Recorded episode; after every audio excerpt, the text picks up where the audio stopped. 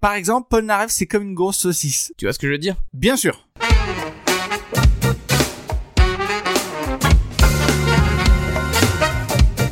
Les gens nous adorent dans le monde. Ils nous connaissent pas de près, c'est pour ça qu'ils nous adorent.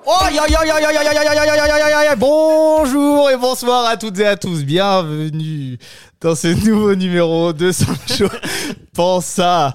Nous sommes ravis de vous retrouver. Bonjour à mon acolyte Benjamin Guillet. Bonjour David. Comment ça va Très bien, surtout que nous sommes accompagnés aujourd'hui. On est fortement accompagné par des personnes formidables et comme c'est fo- des personnes formidables, eh ben, j'ai préparé une introduction. C'est pas vrai. Attention les yeux. Tu vas les introduire alors. Absolument. Je, j'y vais justement. Partenaire historique et unique de ce podcast depuis le tout début. Nos invités nous font l'honneur de leur présence entre deux voyages d'affaires à l'étranger.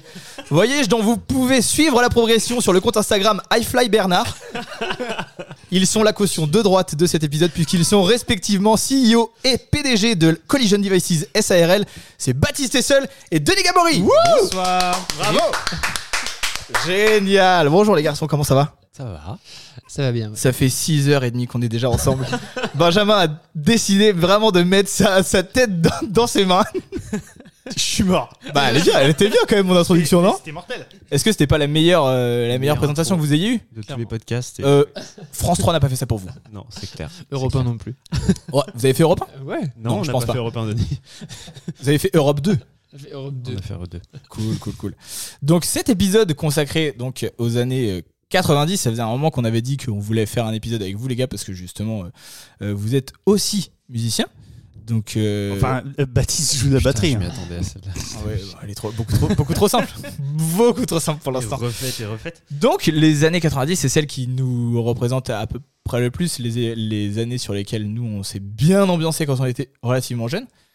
Enfin jeune. Aïe aïe aïe, aïe Benjamin. Coup dur. Attends, non, Déjà je- adulte, Je suis né hein. en 86. Donc Déjà moi, adulte. moi, vraiment, j'ai grandi dans les années 80. Franchement, moi j'ai écouté que des quasiment que des Que des merveilles. Ouais, Boris. euh, Boris Johnson Non. Ça n'a rien à voir. Hein. Ce soir chez Boris, c'est sur la disco. Waouh Excellent. Waouh Bon bah les garçons, on s'est déjà euh, on s'est déjà égaré euh, à mort quoi. Est-ce que vous avez donc des, des artistes euh, à, à proposer à la communauté ou quoi? À la communauté, mais je me prends pour qui moi? N'importe quoi, on n'a pas de Denis, je te communauté. laisse euh, présenter On en a? Ouais, moi j'avais un Attends. artiste, euh, Vas-y. J'envoie un jingle. Donc j'avais un artiste euh, que je trouve embl- emblématique des années 90 que j'ai découvert du coup assez récemment. Euh, c'est Radiohead. Ah ouais, récemment? Ouais, enfin j'ai découvert il y a peut-être 5-6 ans. Mais, Ah oui, euh, mais c'était bah, déjà la moitié de ta vie. Là. Donc j'ai pas j'ai pas grandi euh, avec Radiohead euh, avec le côté euh, mélancolique que ça pouvait euh, emmener quand on était adolescent, comme euh, plein de, de personnes ont pu le faire. Mais justement j'ai euh, j'ai découvert ça un petit peu après et, euh, à, et- à quel moment exactement? Enfin, je veux dire, il y a Ouais, eu un moment quand- euh, spécial? Hmm, un moment où euh, on commençait à, à faire pas mal de musique justement avec Baptiste et avec, euh, avec les groupes qu'on avait et, et on commençait à mettre un peu plus le nez dans tout ce qui est effet audio et, et même je m'intéressais un peu plus à la composition Donc ça c'était vers T. mais on va dire 13 14 ans Ouais, quoi. carrément. en fait c'était il y a plus que 5 6 ans du coup c'était il y a 10 ans en fait Ah oui, putain, vu, vu comme, vu comme ça, euh, c'est possible. Donc euh, voilà, j'ai découvert le groupe, euh, j'ai découvert le groupe comme ça et, euh, et au fur et à mesure, j'ai vraiment apprécié le, le côté hyper ambiant et à la fois quand même recherché dans les compositions. Il y a, y a une, une approche qui me plaisait beaucoup. Il y a un petit côté musique classique dans la, dans la composition, je trouve. Ouais. Je sais pas ce que vous en pensez. euh. N'importe quoi.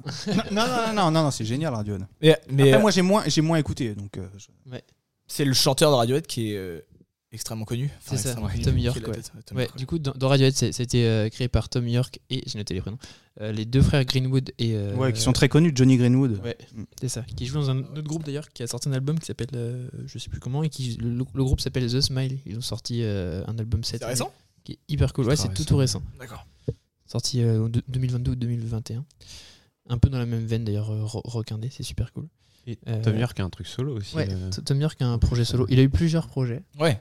Il, est- il était pas parti en dépression ou une connerie dans le genre Bon, après, tu me C'est diras. pas euh, étonnant. Je pense que oui. C'est ce Non, il est pas parti, il est. en Oui, dépression. oui, c'est ça, oui. en fait, il est parti en dépression et du coup, il a créé Radiohead. Il part quand il va bien. Si je vais bien, c'est Juvamine, c'est ça que tu voulais dire. Exactement. Merci. Excuse Denis, vas-y. Et euh, du coup, il y a Elliot O'Brien, je crois. Et, euh, et le batteur, euh, Phil Selloway. Et euh, du coup, pour moi, bien influencé, en tout cas personnellement, tout le côté, tout le côté te- textural qu'on peut avoir, bah, nous, dans nos musiques, et ce que je peux rechercher aussi dans certains styles de musique, type shoegaze, po- post-rock, des choses hyper, hyper atmosphériques. Et euh, tout en gardant un côté hyper pop, avec des formats euh, plutôt chansons, même s'il y a des, des musiques qui sont assez longues, euh, qui peuvent monter jusqu'à 5-6 minutes. Ouais. Et, euh, et ce qui m'a beaucoup inspiré aussi personnellement, enfin ce qui me touchait, c'est leur façon de composer plutôt. c'est là, là que je parlais, je, je disais que ça s'inspirait un peu du classique, c'est que leur- leurs musiques peuvent être faites en plusieurs mouvements. Il peut y avoir euh, deux, deux, trois mouvements dans la même musique et en fait ils ont rien à voir les uns des autres. Et, euh, et au final ça s'enchaîne plutôt bien et moi je suis assez friand de ça. Et, et- Je confirme. mais euh, Radiohead, moi, je le voyais plus. Enfin, moi, je connais vraiment, vraiment bien Radiohead. Enfin, pas du tout, mais pour euh, Creep. Ouais. C'était vraiment bien radio. Non, mais tu vois, alors que. euh, moi, Creep, ça me faisait vraiment penser à. Bizarrement, à n'importe quel groupe. euh, Lambda de rock. Ouais, exactement. Alors que non, c'est bien plus que Ouais. ça. c'est- vraiment bien plus recherché. Et, euh, et du coup, dans leurs influences euh, de, des interviews que j'avais regardées, ils parlaient beaucoup plus euh, de, de gens qui faisaient justement de la musique euh, classique, de la musique concrète aussi, ils appellent. Je sais pas si ça vous parle un peu. Et, Concrète? euh, ouais. Concrètement, c'est de la musique, quoi. Euh, il faut grandir, Tom York, hein, excuse-moi, mais euh, ça sert à rien de dire des mots comme ça, euh, juste pour le plaisir. Quoi. Et, euh, et du coup, ça- ça- c'est là que ça s'éloignait peut-être un petit peu des standards du rock aussi. Quoi. Donc, c'est, pour toi, c'est plus, c'est plus rock alors? C'est c'est, euh, ouais, c'est plus rock, mais avec un côté bien atmosphérique et une petite patte classique un petit peu plus grandiloquente. Oh, tu vois, cl- quand- euh, Classic Man.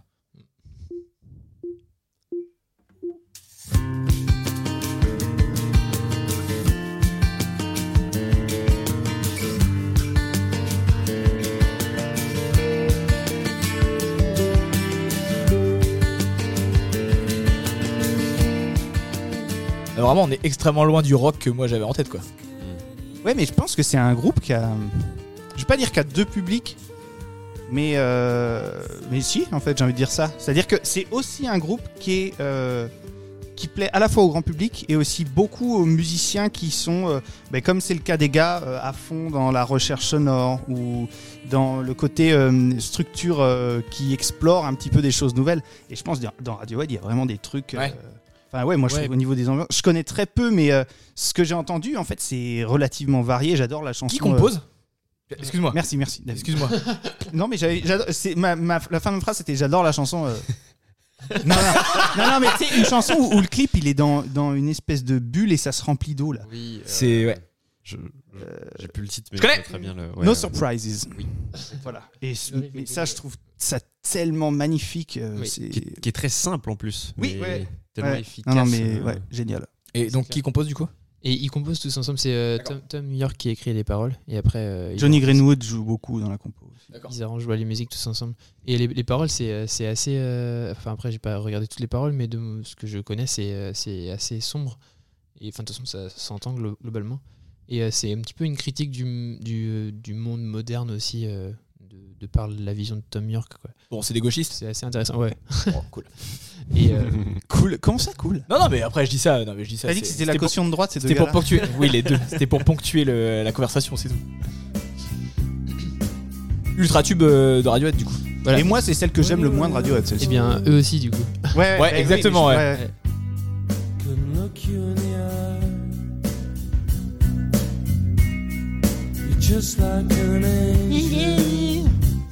Je vais déjà couper ton micro.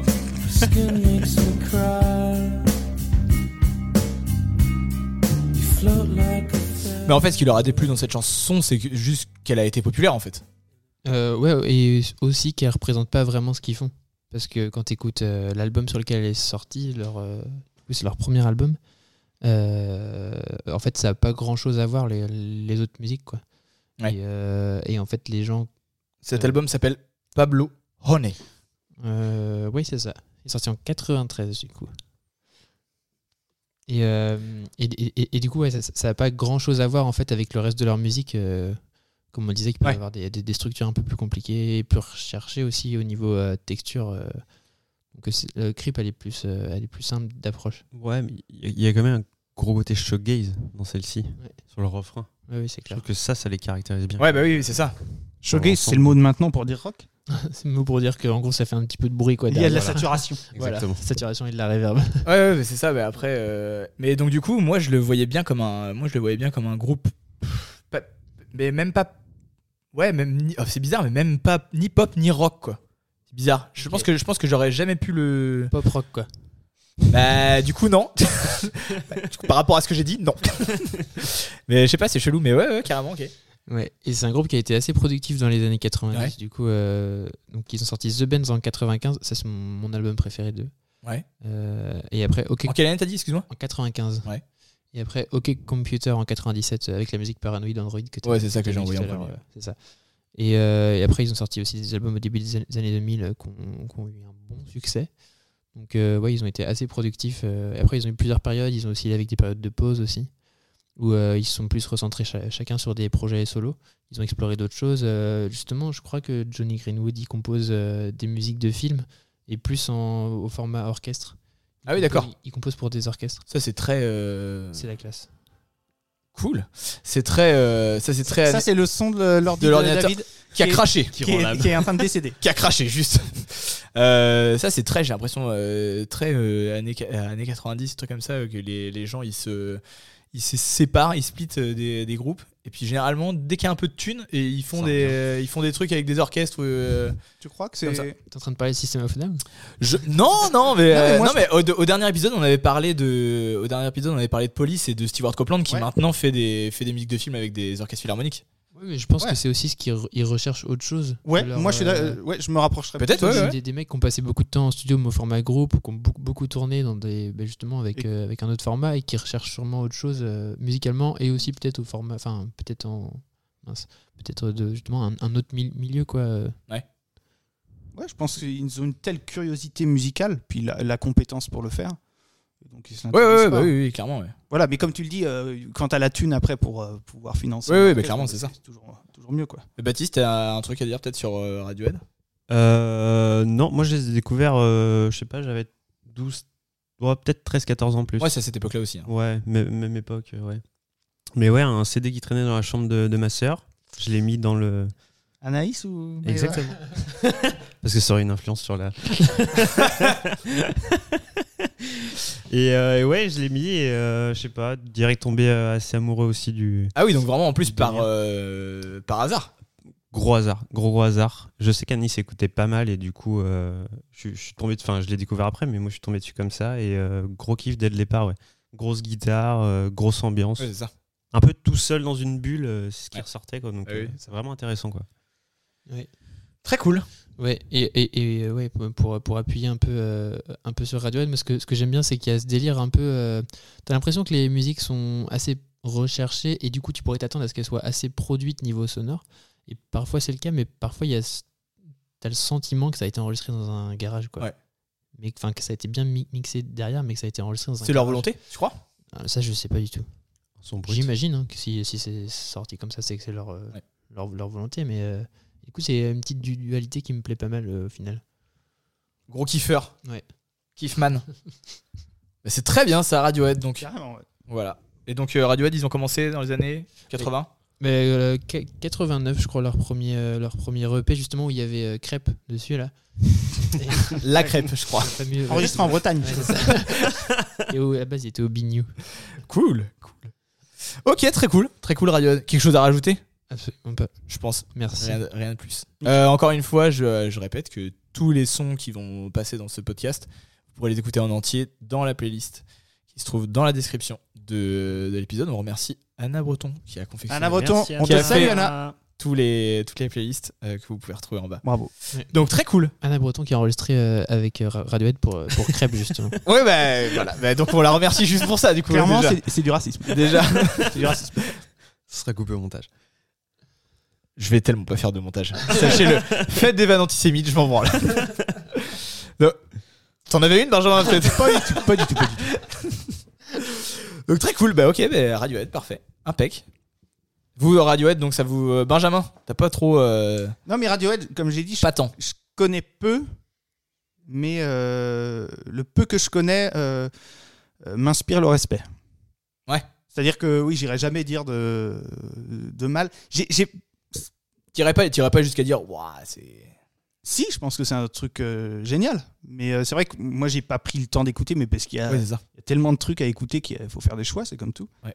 Mais, euh, Ouais, mais euh, ouais, gros respect. Faut, faut aimer un peu la, la musique qui chiale aussi, je trouve. Enfin, moi, moi, je sais que j'aime bien ça, mais euh, ça plaît pas à tout le monde parce qu'il y a un gros côté chialade. Quoi. Ouais, il y a pas de chanson. euh, Bah, Pas, y a pas trop comme scraper, quoi. Ouais, c'est ça. c'est pas le genre de musique que tu mets On va euh, parler de Scapé. hein, quand le- tu vas bien.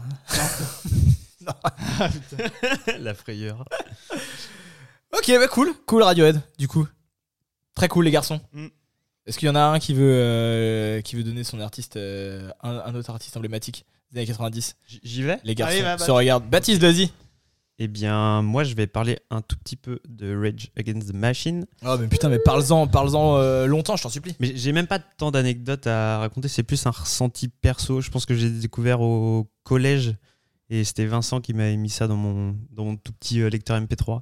Vincent, Et, euh, on précise Vincent McDoom. Très sympa. et, euh, et oui, c'est mes premières rencontres, je pense, avec du rock euh, un, peu plus, euh, un peu plus énervé, si on peut dire ça Ouais. comme ça. Et euh, gros ressenti à cette époque-là. C'était un, un peu étrange d'approche, euh, d'approche au départ. Puis on s'y fait assez rapidement. Euh, je crois que c'est mes premiers sons de guitare aussi, euh, avec un peu de, d'effet dessus. J'ai repensé la semaine dernière et c'est peut-être ouais, les, les premiers sons où je me suis dit, tiens, c'est, c'est étrange d'où ça sort, d'où ça vient. Et, ça, m'a assez. Comment on qualifie le style de Rage Against Machine? Il y a une influence un peu hardcore, je trouve. Un Euh, peu et- hip-hop. Ouais, c'est ça. hein. Mais le hip-hop et le Bah, ils ont créé euh, leur son. hein. Bah, c'est ça qui est. Ouais. C'est compliqué. Mais je, je sais que le, le chanteur principal, du coup, Zach De La Rocha, euh, je me suis renseigné un peu avant et euh, il allait traîner dans des scènes hardcore euh, avant de monter euh, Ouais. Ah, Rage d'accord, Against the ok. Machine. Du coup, il y a, je pense, toute cette influence en lui euh, qui a émergé après dans le groupe. Mais, mais ouais, euh, gros groupe que j'ai découvert à cette époque-là. Et c'est peut-être un des seuls groupes que j'écoute maintenant. Je- quand je fais de la musique, ça m'influence pas, je pense. Enfin, quand on en fait, en tout cas, on joue pas du, Non, j'ai pas du. RATM. Mais c'est peut-être un, un des groupes où je le réécoute aujourd'hui, je me dis ça passe encore quoi. Ouais. Ils ont Ah toujours bah un- oui, oui, Vraiment, largement. Ouais, une énergie qui est une patate qui est là à Bah, la- fond quoi. La, enfin, la preuve déjà, c'est que ils, ils ont, ré- enfin, ils ont entamé une- un retour sur scène là Ouais. récemment, l'année dernière, Ouais. ou il y a deux ans, qui a été coupé par le Covid, mais Ouais, il y a ouais, eu un retour sur scène qui a les gens étaient explosé. Ouais, explosé, c'était blindé à chaque fois quoi. Mais je trouve ça fou ouais. Ouais, il, il tourne en ce moment justement. Il Ouais. passe à Rock en scène. euh, Ouais, il passe à Rock en scène, euh, je devais aller les voir à Rock en scène du coup normalement, mais il passe un mardi, c'est con. C'est, peut-être d'ailleurs un des, des anciens groupes des années 90 où je me dis j'ai envie d'aller voir quoi. Ouais. J'ai, vu Sum 41 et c'était très cool, mais j'avais pas forcément l'extrême envie d'y aller, mais c'était quand même très cool. Mais euh, RATM c'est vraiment le groupe où je me dis il faut y aller quoi. Après Non. je sais que ce sera pas forcément du tout le, le Ah. même délire, mais euh, Après, euh, pour, pour rebondir là-dessus, moi je suis allé voir Sum 41 en me disant, euh, enfin, par on m'a offert le- la place pour aller voir Sum 41 et je me suis vraiment dit, c'est de la grosse claque quand même. Ouais, hein, mais- voilà, exactement. ouais, je me suis vraiment dit en fait, vraiment. bah tiens, allons-y pour. Bah, effectivement, c'est un groupe qui est qui est emblématique de, de ma jeunesse aussi. Euh, Pas les mêmes années hein, pour le coup. pas les mêmes années, non. Ouais, on- ouais. On, en parlera plus tard, mais ah, mais euh, mais pour le coup, le, le- la différence avec Rage Against the Machine, c'est que Rage Against the Machine, ils, ils ont ils sont séparés, enfin ils sont séparés, ils ont arrêté. Mm. Ce qui fait que là, il- là, ça a créé justement le fait qu'ils se reforment Ouais, voilà. ça a créé un peu l'attente du oh putain mais attends faut qu'on y retourne parce que si ça se trouve ils vont juste se reformer genre comme police ils vont se reformer genre pour une tournée et après basta ils vont ça. arrêter tu vois genre il faut y aller Sum 41 pour le coup même s'ils ont eu des moments de creux bah Mm. tu t'y vas bon ils ont jamais ils ont jamais arrêté alors après évidemment oui grosse claque mais je, Carrément. je pense concrètement que en vrai aller voir Rage Against the Machine sur euh, sur scène en retour de en retour de Split c'est c'est pas comme aller voir les insus euh, en fin Non, de tu vois en, sûr. en reprise de téléphone quoi Oui, là t'es sûr. sur là t'es sur un Quoique euh, Benjamin pourrait. ouais Benjamin adore hein, je crois euh, Non, non, non. mais c'est vrai que ouais, ouais Rage Against the Machine. euh, Ouais, grosse claque. Et Très, même, euh, j'ai, enfin, Robin nous a fait découvrir une reprise de Bulls on Parade euh, d'un, d'un rappeur américain qui l'a refaite de manière encore plus énervée. Et il y a, il y a toujours cette. Alors de manière encore plus énervée, ça me fait rire parce que quand même Bulls, Bulls on Parade. Qui est déjà très très énervé.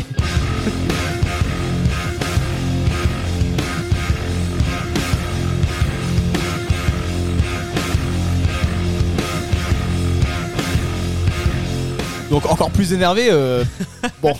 Plus énervé Ça me fait le rire. chant encore, je pense. Ah oui. Et, et même il y a cette basse aussi que, que j'aimais beaucoup. Une basse euh, assez sale euh, qui slappe un Qui peu claque et, beaucoup, et ouais. qui claque, euh, Ouais. qui était assez intéressante. Et enfin, j'avais jamais écouté beaucoup de groupes avant et du coup le fait de découvrir ça et d'avoir euh, la guitare, euh, la voix aussi très prononcée. euh, C'est une vraie harmonie, je trouve, hein, moi. Dans, euh, Non, vraiment, ouais, ouais, une ça- vraie harmonie. euh. ça apporte beaucoup quoi. Chaque instrument a son son, sa place et, euh, Ouais. et le fait très très bien quoi. Ils, ont- ils- ils ont une basse qui est un petit peu mélodique aussi parfois. Ouais ouais ouais. Elle peut vite aller Ouais. chercher plutôt que de suivre la drum et c'est Ouais. euh, c'est hyper intéressant. Mais c'est ça que moi j'ai l'impression. Après, tu peux, tu peux prendre la parole si tu veux, Benjamin, mais euh, moi j'avais l'impression que justement dans ce groupe-là, enfin, je sais pas si c'est rare dans les groupes de, dans les groupes de rock euh, de l'époque, mais, euh, mais on a, on, ça donne l'impression que chaque musicien sur scène se vaut vraiment. Mm. C'est-à-dire qu'il n'y a pas de, il y a pas un gars où tu te dis ouais le bassiste là, euh, ah dommage quoi, Rien, tu vois. quoi. Là il y a vraiment, euh, t'as vraiment le batteur et une- Là, tu veux dire qu'ils sont tous mauvais? Ils sont tous extrêmement bons justement. Non non mais c'est vrai. Non, que mais tu sais qu'il y a des e- théories e- sur Tom quoi. Morello, comme quoi c'est. Tom Morello, guitariste, comme quoi ce serait une arnaque énorme. C'est vrai? Ouais, et finalement, c'est vrai que parfois, tu as des extraits live où tu dis, waouh, putain, rythmiquement, euh, waouh, il est à la rue, quoi. Enfin, sur certains trucs. Et en fait, c'est que Tom Morello, apparemment, a un petit peu le boulard, l'air de dire, ouais, Mhm. j'ai fait le tour de, de pas mal de styles et maintenant j'ai trouvé le mien. Et en fait, euh, bah non, c'est qu'il il joue comme il joue, ce qui est très très bien. Ouais. Mais euh, voilà, c'est ce que j'avais vu. Il a un jeu quand même atypique. hein. Ah bah oui, oui, il a apporté plein de trucs. Moi, je trouve ça génial. Hein. C'est, c'est vraiment cool. Lui, pour le coup, il est vraiment plus dans les effets. Enfin, c'est Oui, vraiment. ouais, lui, ouais, c'est son, truc, quoi. Et il fait ouais, il fait vra- vraiment de l'effet je trouve. très drôle. Ouais, elle est bien, elle est bien. Non, elle est pas bien. Mais si, si, elle est, elle est excellente. 5 sur 10. Euh, Mais ouais, Rage Against the Machine. Donc, du coup, y a- ils ont commencé dans les années vraiment, vraiment 90. Ouais, je crois que c'était euh, dé- Euh, début des années 90, non? Ouais, début des années 90. euh, T'as une date je, je vais pas, je vais pas pouvoir vous aider parce que Non, mon, non, or- mon vraiment. ordi a craché. Donc, euh, Vraiment tout début des années 90. Et donc, Rage Against the Machine. Alors, euh, on a eu une petite coupure. Pardon à tous. Dû à un problème technique parce que j'ai renversé du coca sur le Mac. Bravo. Bravo. Le Mac qui donc ne marche Ne marche plus, voilà. Donc- Apparemment Excuse-moi. c'est Coca qui gagne contre Apple. Ouais, exactement. Apple, grosse merde. Euh, mais quand même, euh, sponsorisez-nous, euh, sponsorisez-nous, je vous en supplie. Donc, euh, Baptiste, excuse-moi. Donc, euh, Rage Against the Machine, on parlait de quand est-ce qu'ils avaient commencé à peu près des années 90. Vraiment euh, tout tout début. euh, c'est c'est ce qui était not- noté en tout cas. Merci Wikipédia. Non ouais. On travaille tous pareil, Tout, hein. tout début. Voilà. Euh, pas de. Pas Il y, a de- des, il y a des chansons emblématiques euh, qui font kiffer tout le monde, je pense. euh. Bulls on Parade, c'est ce qu'on a mis. euh, know Your Enemy. Killing in the Name aussi. ouais. Killing Ouais, the. Name, forcément. Celle-là, c'est la plus connue pour les noobs. Exactement. Ça, c'est Killing in the Name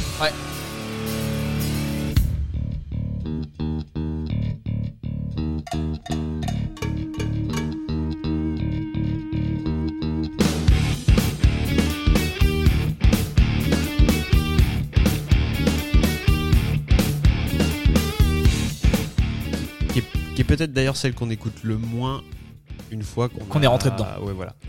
Ah oui, oui, non, mais clairement, c'est ça. Bah, c'est, euh, c'est un peu le principe des, des tubes euh, Ouais, sur, ça. les gros, euh, sur les gros artistes, quoi. C'est ça.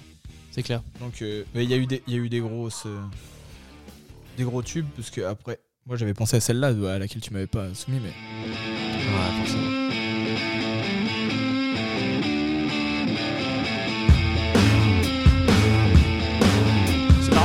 Ça fait plus riff de blues rock, quoi. ah oui, oui, c'est ça.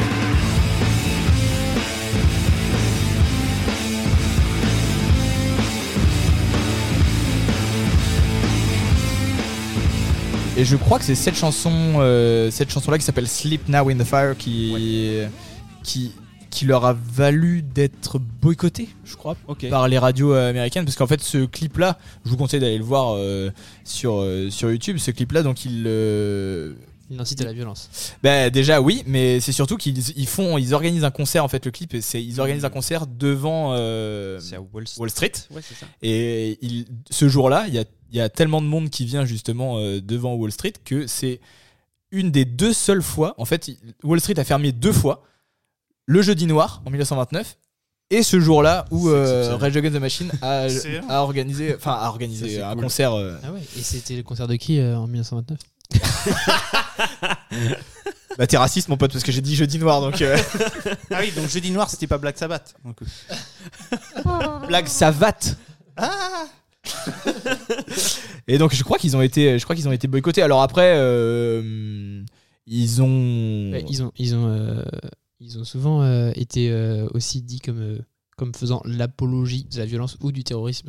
Ouais. contre les, les USA. Ce qui fait que effectivement ils ont ils ont euh, ils sont encore aujourd'hui euh, interdits de de passage sur les radios le 11 septembre aux. États-Unis. Non, sérieux? Ouais, ils, ont- ils sont interdits de passage à la radio le 11 septembre aux États-Unis.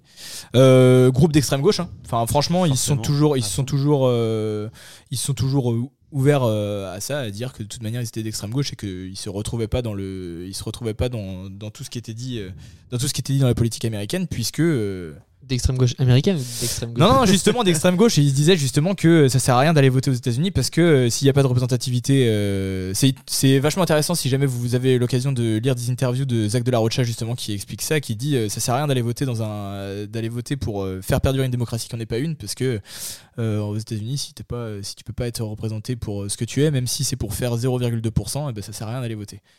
Ce qui est assez intéressant en soi euh, Mais comme, euh, comme point de vue. Morello a fait des études de politique aussi, je crois. D'accord, ah bah, Si, peut-être. si, si, si, parce qu'une fois, il se faisait. euh, euh, merde, je sais plus. euh, ah oui. Euh, non, voilà, c'était des gens qui le critiquaient. Ouais, t'es musicien, t'es pas là pour parler de musique, tu vois. Euh, de, de politique, pardon. Ruquier. Euh, non, non, non. et, euh, et parce dit, oh, oui, C'était Eric Nolot, hein, je crois.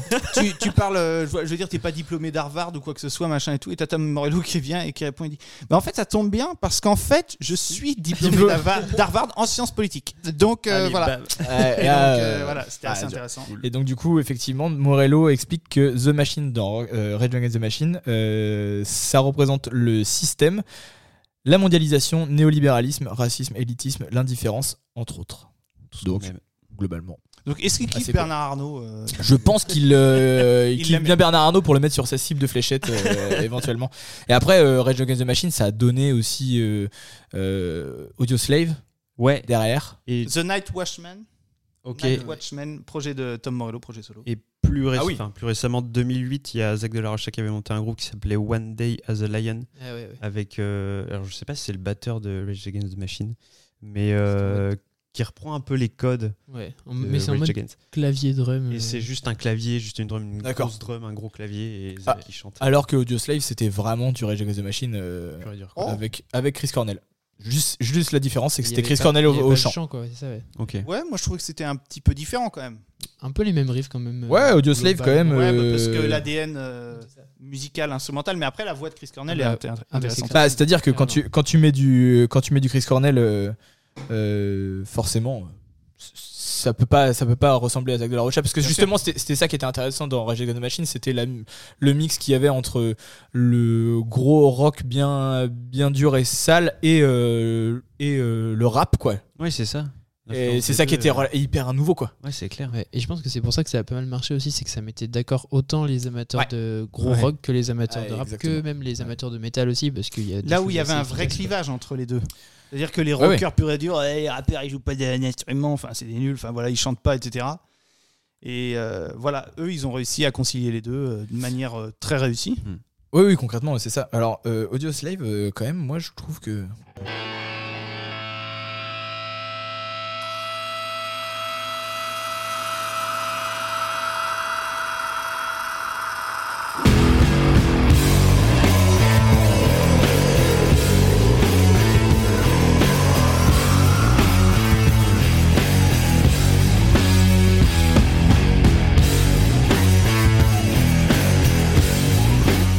franchement carrément c'est vraiment comme Bulls on Parade en fait. La, la prod est cool aussi.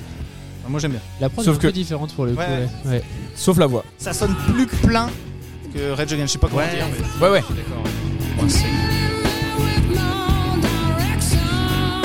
En fait, dans, dans les deux cas, c'est deux putains de chanteurs quoi. Ouais, exactement. Mais différent du coup. Ouais. Ouais, c'est clair. T'avais un truc à dire du coup, Denis, excuse-moi. Non, euh, non, je veux juste dire que on- là, on sentait qu'il y avait un côté plus produit, justement, Ouais, comme voilà. tu disais, où, Ouais. on, par exemple, on sent di- direct qu'ils ont rajouté des instruments en plus. Clairement, de- de les, guitares, il y en a plus. Ouais, euh, ça voilà. remplit ouais Mais euh, ça, ça a 10 ans de plus. hein. déjà. Oui, voilà. déjà, ouais. C'est 10 Mais ans après. pour, pour, euh, ju- juste pour info, euh, C'est Audio Slave, l'album Audio Slave, sorti en 2002. Chris Cornell, c'est pas un petit chanteur qui sort de nulle part, euh, Bah, c'est non. chanteur de Soundgarden. Soundgarden. Fait un Voilà. du son Ouais, du jardin. ouais. Ouais. Le son du jardin. Mais ça- Soundgarden, euh, pareil, euh, qui, qui a eu un, qui a eu un, un Bah succès fatal aussi. hein. Trou noir soleil. Ouais, entre autres, ouais.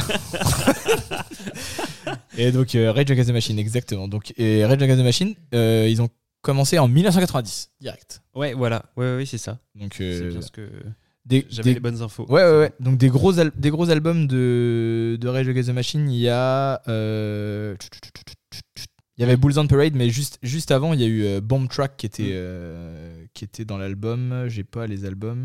Bon, je vais peut-être les avoir. Vous pouvez combler, les garçons, si vous avez des choses à dire. Moi, je- On comble. Moi, je trouve qu'il y a une unité dans leur son euh, qui, est, qui est assez ouf parce que de tous les albums, t'as l'impression que ça sonne à peu près pareil. C'est vrai. C'est-à-dire que le son, quoi. le son de basse, ouais, en vrai, ouais, Bah oui, oui. Ouais, ouais, non, non, mais un peu, ouais. le son de basse il change pas trop, les sons de gratte non plus. Et, euh, Et en même temps, c'est un peu là-dessus aussi qu'ils ont capitalisé. hein. Ah, mais c'est Ouais, c'est ce qui est cool. T'as Et ce du coup, petit c'est- plaisir coupable à chaque fois de dire Ah, c'est un peu la même chose, mais j'aime bien quand même. Bah, ouais, Ouais. Et en même temps, ce truc de- d'écouter l'album et de jamais être déçu, quoi. Oui, voilà, c'est ça. Ça fait une cohérence au, au final. Ouais. Et En même temps, c'est un groupe qui se pointe qu'à un son qui est nouveau. Tu peux pas leur demander à chaque album. Oui, déjà, voilà. déjà, le simple fait de- d'avoir une identité aussi singulière, et d'avoir créé. ouais, et de l'avoir créé, c'est quand même euh, un truc. Il y a des musiciens, ils recherchent ça toute leur vie. Et tu peux Et en eux- mettre chaque année, euh, Voilà. ça fonctionnera. Voilà. Et eux, ils ont ça. Bon, ben, qu'ils le gardent sur tous les albums. Bon, ben, finalement, euh, c'est c'est- C'est assez c'est logique, cette identité-là qu'on attend, quoi. Donc, Et en même temps, il faut pas oublier que il peut, enfin, euh, Rage Against the Machine, ils ont sorti 4 albums en 8 ans. Ouais. Donc déjà, bah fatalement, même si tu veux pas, euh, enfin même si tu veux changer de style entre guillemets, euh, bon, ça, ça te laisse pas beaucoup de place quoi. Mm. Parce qu'ils se séparent, dans, ils se séparent dans les années 2000, il me semble. euh, Bah oui, parce que si Audio Slave c'est 2002, ça veut dire qu'ils se séparent dans les années 2000. Ils font 4 albums. Rage Against the Machine en 92, euh, 3 fois platine aux États-Unis. Euh, 96 Evil Empire, là où il y a Bulls on Parade justement. Avec la pochette, Euh, c'est cool. Ouais, très cool la pochette, Il y a exactement. un gamin dessus, non Ouais, c'est ça. Elle est jaune. euh. Ouais, trois fois platine euh, aux États-Unis. Euh, 1999, The Battle of Los Angeles, dans laquelle Ouais. il y a Sleep Now with the Fire, justement, deux fois platine aux États-Unis. Et en 2000, celui qui est le plus doux, je trouve, euh, Renegades. Euh, Ouais, c'est vrai. ouais. Et donc il sort en 2000, et euh, au moment de la sortie, c'est à ce moment-là que Zach de la Rocha dit qu'il il arrête, il se barre. Du- D'ailleurs, la, la bataille de Los Angeles, ils l'ont gagné, je crois. Je crois qu'ils l'ont perdu, hein, parce que fatalement, bon, par rapport à tout ce qu'on a dit, euh, ils sont baisés quoi. Rage, Rage Against the Machine, moi, euh, encore maintenant, comme tu dis, Oui.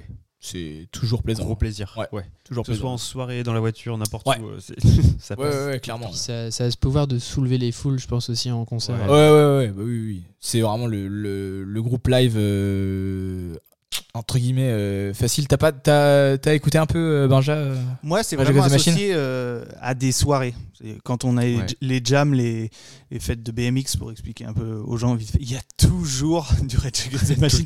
Donc moi, c'est toujours associé à tard dans la nuit et avec un petit coup dans le nez. Pas forcément pour moi, tard dans la nuit, pour moi, c'est 23h à peu près.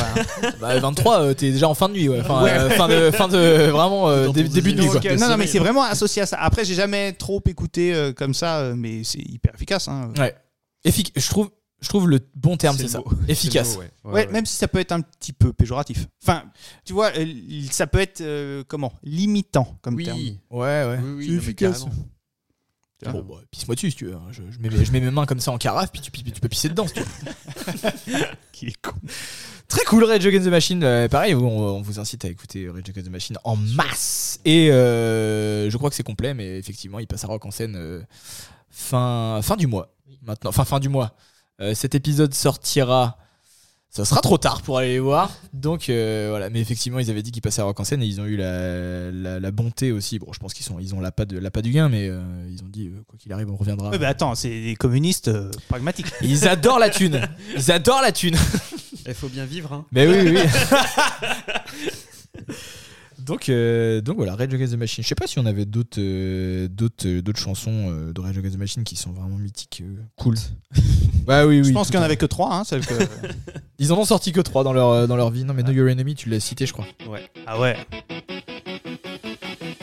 Les effets de Tom Morello. Ça, c'est fait avec le sélecteur ou non? Le sélecteur de la guitare? Ouais, c'est ça, ouais. ouais.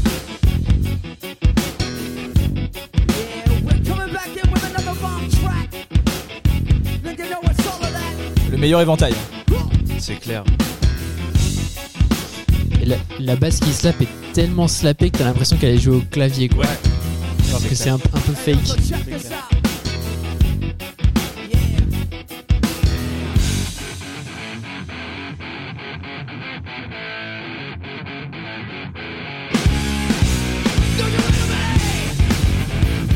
Ah oui, groupe live quoi. Mais, mais c'est génial qu'on soit batteur, guitariste, bassiste. On a tous envie d'apprendre Bah oui. un groupe quand on démarre euh, l'instrument. euh. Et en même temps, tu te dis, euh, enfin moi pour avoir composé des trucs qui, ou, ou qui enfin pour avoir composé des trucs, je me prends pour qui, Mozart ou quoi Mais euh, ouais. mais non, mais euh, tu vois, enfin ça m'est ça m'est arrivé à une époque où je, où je jouais un peu plus de musique, mais euh, de, co- de composer des trucs et d'avoir été- d'être vraiment bien euh, imprégné de ça et d'essayer de faire des trucs comme ça, c'est pas pas du tout euh, simple quoi. Ouais, ouais. C'est-à-dire que là, c'est là que tu sens que ils ont trouvé quatre personnes qui fit ensemble, mais à mort, quoi. Carrément, carrément. À Je- mort. Je, je sais que la batterie est pas extrêmement compliquée. Après, j'imagine que les effets sur la De guitare. base, euh, ouais, Ah, quand même, dans, hein. dans le groupe. Ah, mais après, par contre, une partie simple, faut que ça groove, quoi. Et c'est là toute la différence. carrément. Parce qu'en fait, on peut les reprendre quand on a 14 ans, qu'on crée notre premier groupe. Mais tu sais, sur nos Pourquoi amplis, tu nous regardes en disant ça C'est pas, sur On nos amplis tout été 15 filmé. watts, ça sonne moins bien. c'est pas, c'est pas si, c'est pas si simple vrai, hein, la c'est batterie de Rage Enfin, c'est pas si simple. Il y a pas que des parties simples. hein. Non, mais ça reste souvent en 4 temps. C'est Ouais. ok, oui, il faut que ça groove euh, comme dit Benjamin, et c'est peut-être là toute la difficulté, mais euh, c'est pas non plus du gros métal hyper Non, non, bien sûr. À, à 200 BPM, et voilà. quoi. Très cool, très cool Rage Against the Machine. Voilà, Effectivement, il fallait qu'on parle de ça pour Rage Against the Machine. bien sûr. C'est pour les années 90. Mhm.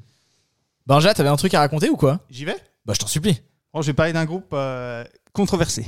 Oula, Alors, non, on non, va non. se marrer En ou fait, on va se marrer Par Non, désir. un groupe que j'ai énormément. Allez, j'ai- débat Bon, bah, c'est bon. radiateur ou pas radiateur? J'ai écouté. euh, c'est un groupe que j'ai écouté énormément, qui est un groupe de métal progressif, enfin, maintenant, qui est considéré comme, Nightwish. comme tel. Non, pas du tout. Qui s'appelle Dream Theater. Oh, Oh là là, oh là là, oh là là, oh là là. Qui connaît Vous connaissez les gars un peu?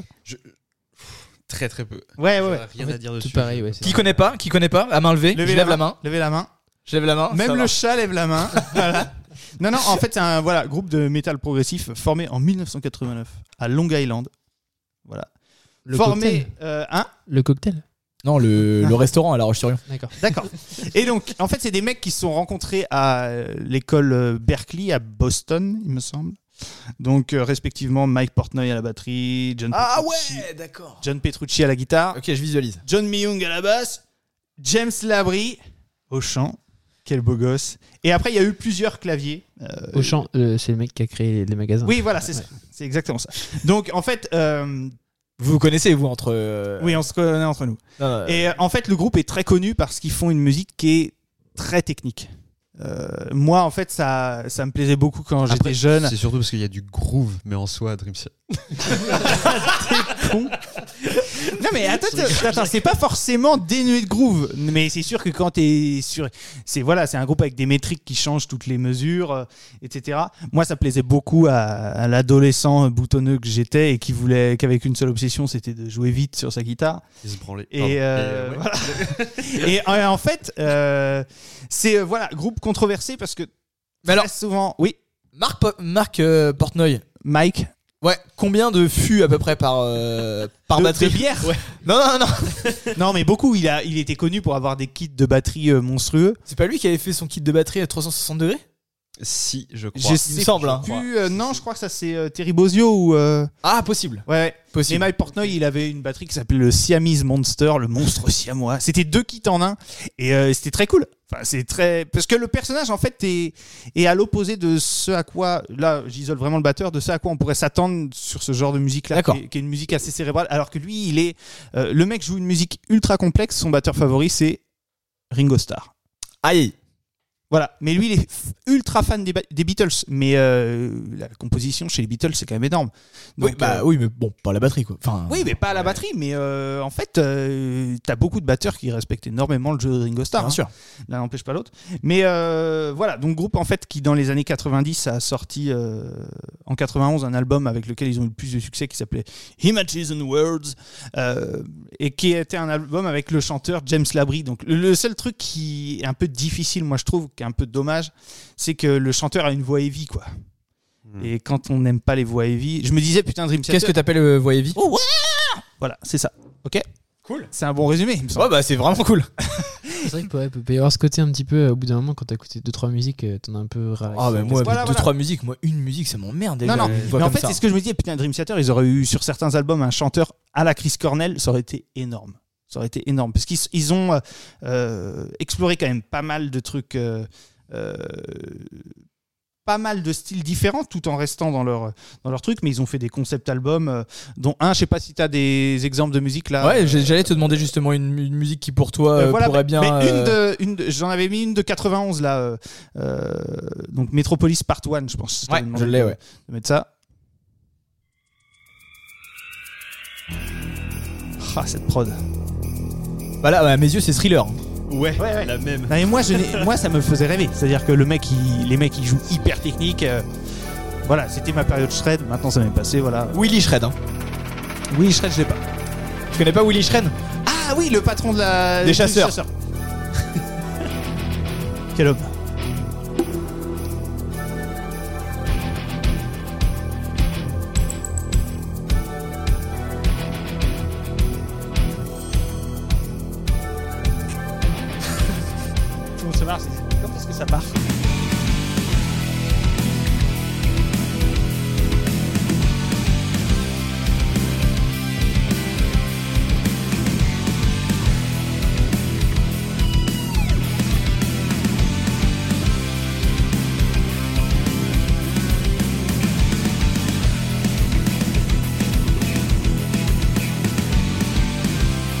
Le chanteur, il arrive à la minute 8. hein.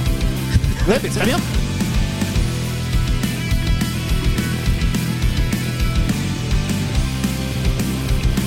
Voilà. Donc là, c'est. Mais en fait, le, le truc avec Dream Theater, c'est qu'ils sont un petit peu euh, spécialistes. Les chansons, euh, elles sont rarissimes, les chansons qui font 4 minutes. quoi. Ouais, Ça, oscille, euh, je dirais que la moyenne, c'est sur un album euh, 8 minutes. Et ça, ça va jusqu'à 45 minutes, quoi. Ah ouais, putain. Ouais, ouais, ouais. Mais c'est, euh, mais en fait, c'est ce qui est intéressant. C'est- C'est-à-dire que euh, avec le recul, euh, moi, j'écoute plus du tout de musique comme ça.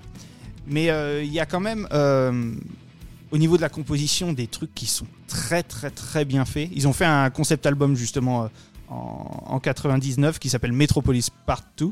Voilà, là, il y a le chant. Tu peux le mettre. C'est relou. C'est relou. Voilà. Ah. Voilà.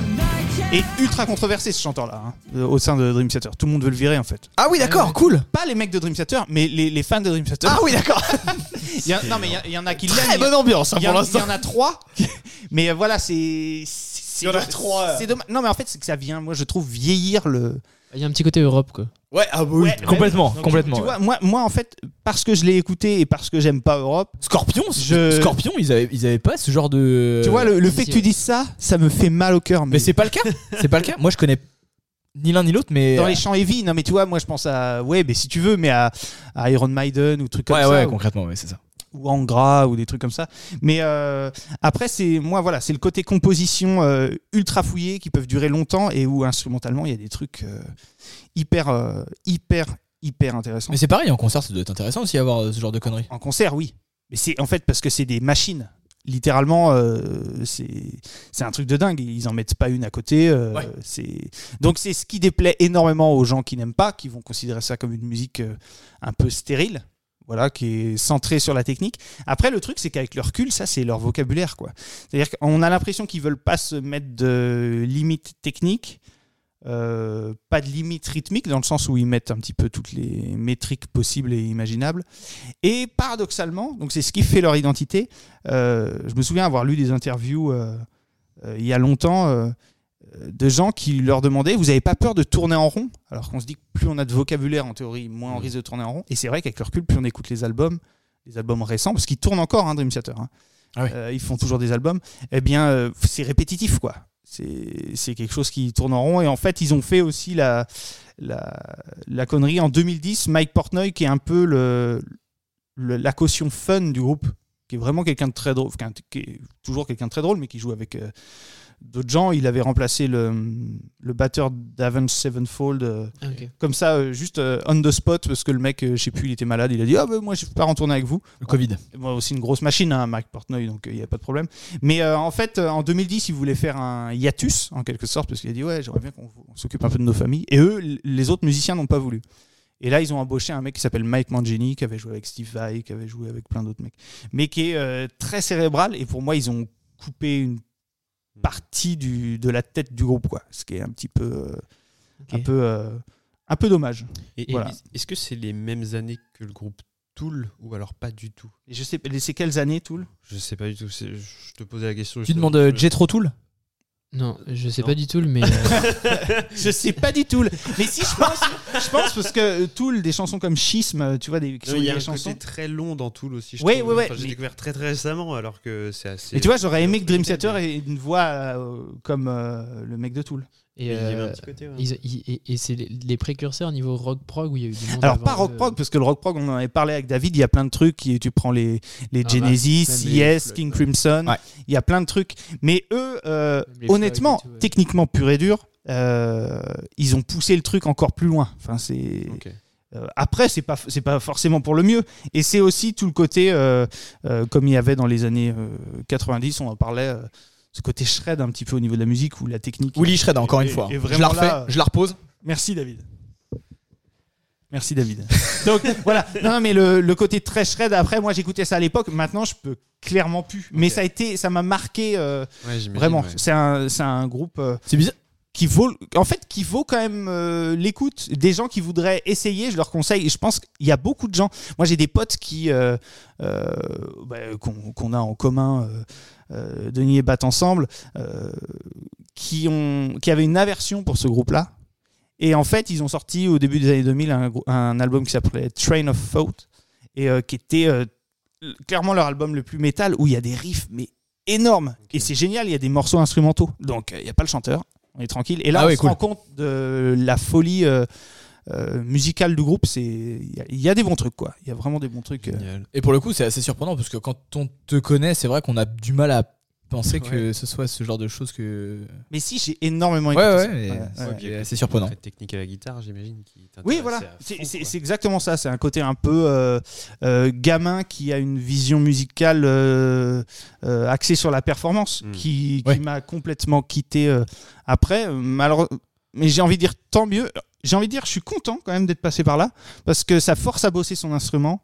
Et, euh, et j'ai envie de dire, dans toutes les musiques qu'on écoute et qui- qu'on trouve efficaces, qu'importe le truc, euh, le style, quand ça groove et que ça sonne, on a vu euh, ensemble des groupes, Oh euh, là voilà, là, ouais.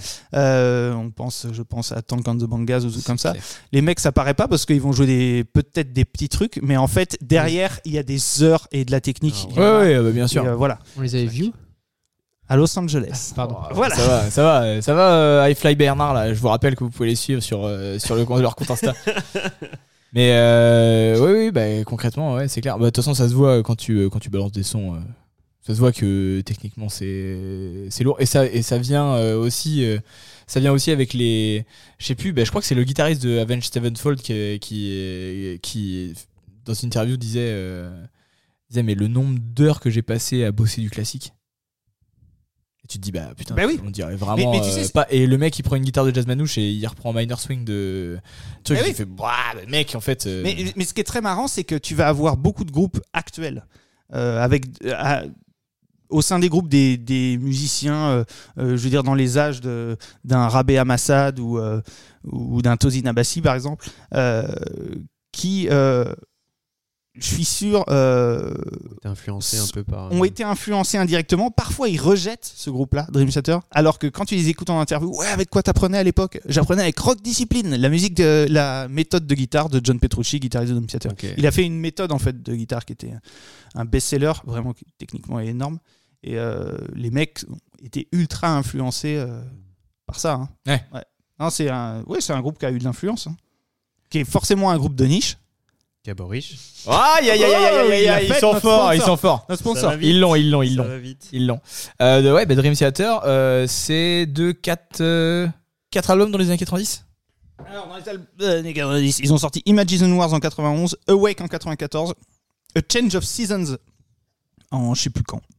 euh, 95 je pense, Falling into Infinity en 98 et euh, Metropolis Partout en 99. Plus un album live en 93.